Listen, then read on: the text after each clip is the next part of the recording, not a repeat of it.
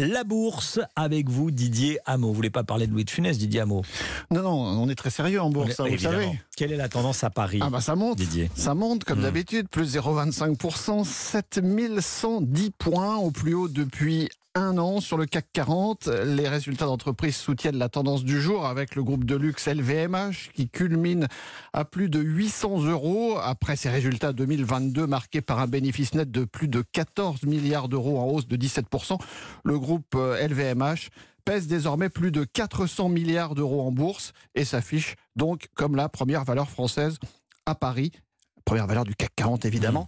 Ailleurs en Europe, ça monte doucement aussi, hein, plus 0,1% à Francfort, plus 0,2 à Madrid, plus 0,3 à Milan. Le CAC 40 donc en hausse de 0,25%, 7110 points. 7110 points. Ça y est, on est passé au-delà des 7100 points. Ça monte doucement mais sûrement. Doucement mais sûrement. Merci beaucoup, Didier Hameau.